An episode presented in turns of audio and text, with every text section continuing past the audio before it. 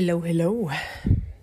Ich danke dir für, das ist jetzt richtig unfair, aber einen, einen äh, Serientipp, äh, den ich leider schon kannte. Last One Laughing. Ich fand es äh, damals auch mega, mega gut und äh, zumindest durch deine Erzählung hatte ich einen sehr coolen Reminder, weil ich wusste, dass sie Staffel 2 zumindest vorhatten oder schon drehen und entsprechend habe ich es gerade mal gegoogelt, es soll im Oktober kommen. Also, das ist, äh, ist gerade ein mega cooler Hinweis gewesen für mich im Oktober, das zu beobachten. Ich glaube, ich habe damals sogar extra, ich glaube, es läuft ja auf Amazon, ne? Ich glaube, ich habe damals extra Amazon Prime sogar dafür ähm, abonniert oder gekauft, was man auch immer sagt, weil ich es einfach nur cool fand und ja. Wir hatten, glaube ich, auch Folge 1 mal versucht, auch nicht mitzulachen, was nicht möglich war. Ja, ich bin sehr gespannt. Ich glaube, dass äh, einige oder alle Komiker ausgetauscht worden sind für Staffel 2. Mal gucken, wie es da wird. Ich habe auch erst äh, so die Vermutung gehabt, das wird ja richtig affig. Und gar nicht so sehr, weil es deutsche Komiker sind, weil ich viele, die da drin waren, sehr, sehr schätze. Unter anderem, also Anke Engelke. Ich finde, das ist eine der, der großartigsten Frauen, die wir im, im deutschen Fernsehen haben. Nicht nur im Bereich Comedy. Aber so dieses, ne, dieses Dumme, was da oft reinkommt und denkst dir so, das gibt's doch nicht. Also ich, ich würde da jetzt keine zwei Sekunden aushalten. Äh, sehr, sehr cooles Konzept von Bully, also ohne Frage. Dann äh, zu dem Thema diepe Fragen stellen und mit Menschen in Kontakt treten. Ich fand es ja lustig, dass du das Beispiel Friseur genannt hast, dass du da gerne einfach mal sitzt und nicht äh, sprichst. Ich tatsächlich äh, wähle meinen Friseur danach aus, wie wenig da gesprochen wird. Ich hasse also Smalltalk äh, bin ich eh nicht so der Freund davon. Eine SMS ist gekommen. Aber ich mag's, also ich, mag das tatsächlich beim Friseur. Ich habe das mal in, in, Wien gehabt, da bin ich äh, in den Friseurladen gegangen, da war oben ein DJ, der laute Musik gespielt hat. Ich fand es so geil, weil einfach es zu laut war, damit sich irgendjemand unterhalten konnte. Also du hast dich kurz angeschrien und gesagt, bitte kürzen, äh, vorne Schnitt und so. Aber mehr war halt nicht möglich und ich fand es so mega stark und äh, gerade in solchen Momenten, also zum Beispiel, ich mag auch nicht, wenn ich massiert werde oder irgendwas, ich brauche da keinen Smalltalk, sondern da ist dann der Moment, da darf es dann auch gerne die Stunde oder was auch immer ruhig sein. Ich finde das großartig. Von daher, ja, ich glaube, dass ich jetzt nicht auf, auf jeden oder mit jedem Dieb gehen wollen würde, weil ich auch die, die andere Seite kenne.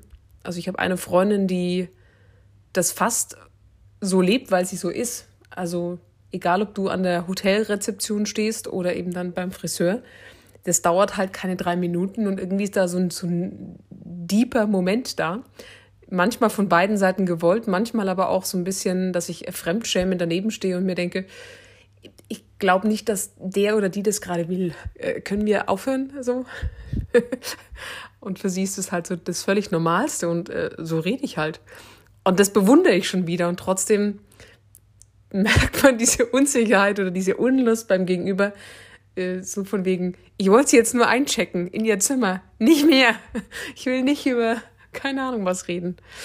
Von daher glaube ich, ist es so ein bisschen, das ist beides. Aber ja, ich glaube, Menschen gerade, die uns häufiger mal begegnen oder die eben nicht so nur egal sind, ne, von ne, die, der, die eine Begegnung an der Supermarktkasse, da finde ich schon schön, dass eben nicht einfach alles nur oberflächlich bleibt. Und ich habe tatsächlich, und das merke ich immer wieder, jetzt äh, eine relativ neue Kundin und wie schnell wir auf einer sehr persönlichen Ebene unterwegs waren und das einfach keine normale Kundenbindung ist. Oder ich habe auch heute die Entscheidung tatsächlich getroffen, meine, meine Weiterbildung im, im Voice-Bereich ähm, zu pausieren und im November nochmal neu anzusetzen, einfach weil die letzten Wochen so turbulent und viel waren, dass ich, dass ich keinen richtigen Drive entwickelt habe und dass ich aber Bock habe, das zu machen. Und ich hatte auch gerade jetzt den finalen Call mit dem Leiter. Und ja, wir sind jetzt da nicht auf alles im Einzelnen eingegangen und ich glaube, er wollte jetzt auch nicht jedes Detail wissen und trotzdem war es ein sehr ehrliches und offenes Gespräch. Und das fand ich cool, da jetzt auch nichts vorwegzuschieben oder zu sagen, naja, war halt einfach gerade viel, hat nicht reingepasst, können wir schieben, sondern nee, äh, mir ging es nicht gut, ich hatte keine, keine Energie. ich habe das so nebenbei gemacht und nicht mit vollem Fokus und da mit ein paar Details noch mit dazu. Und es war einfach wahnsinnig schön, da sehr offen und ehrlich Business auch zu machen, weil nichts anderes ist es ja in dem Moment. Und ich genieße das sehr. Deshalb, ich glaube, es ist äh, ein, ein gekonnter Mix aus diesen tiefen Fragen tatsächlich.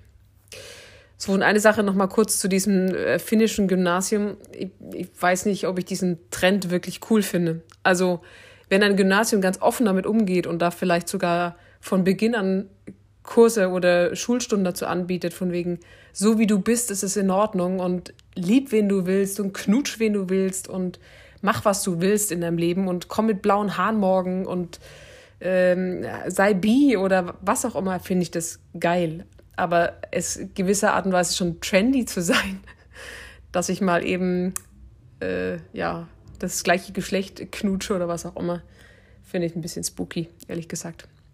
Aber gut, das nur so am Rande. Und was den Podcast betrifft, also ich habe da jetzt noch keinen Plan für uns entwickelt. Vielleicht auch noch ganz kurz eine Sache dazu. Ich habe nicht vor, oder das war jetzt nicht mein Grundgedanke zu sagen, okay, lass uns diesen äh, Daily-Rhythmus cutten und dann halt mal gucken, wie wir das irgendwie so hochladen. Und dann gibt es einmal eine Folge und dann irgendwie drei hintereinander und dann wieder drei Wochen keine. Also das ist nicht so meine, meine Motivation dahinter, sondern halt eine neue Art von Rhythmus, Routine, was auch immer, äh, reinzubekommen. Und auch mein eigenes Ego da oben auszuschalten, von wegen, naja, das ist ja auch cool, wenn man den Leuten sagt, äh, das ist daily und äh, natürlich muss man das durchziehen und das ist doch mega, sondern einfach auch darauf zu hören, dass es äh, sich nicht ganz so stimmig anfühlt. Insbesondere so wie wir jetzt aktuell unterwegs sind, dass wir auch nicht mal irgendwie sechs, sieben Folgen im Voraus sind, sondern halt wirklich, ja, jetzt aufnehmen für den heutigen Tag. Und das kostet halt irgendwie Energie, da immer wieder dran zu denken. Und ich bin ein absoluter Freund von Routinen. Wir haben erst gestern das Gespräch wieder gehabt. Und ne, dieses, dieses Beispiel, was du gebracht hast von täglichen Witz schreiben oder keine Ahnung, wir machen täglich unsere Dankbarkeit und so weiter, das ist alles gut und das ist wichtig und manches Dinge, die auch Energie kosten, dürfen auch trotzdem jeden Tag irgendwo äh, vorkommen. Und trotzdem ist so die Frage, ob ich mir im, im Außen immer noch so einen extra Druck machen muss und ähm, ob es nicht eine andere Möglichkeit gibt, da wieder ja, weniger Druck zu haben, aber mehr Freude in dem ganzen Projekt die ja eigentlich da ist, aber so ein bisschen wie so ein überschattet wird, mit so einem Schleier überschattet wird von, oh Gott, ja, stimmt, ich muss ja heute da schon wieder dran denken. Und, äh, ah ja, stimmt, müsste ich ja noch machen. Macht das für dich so mehr Sinn?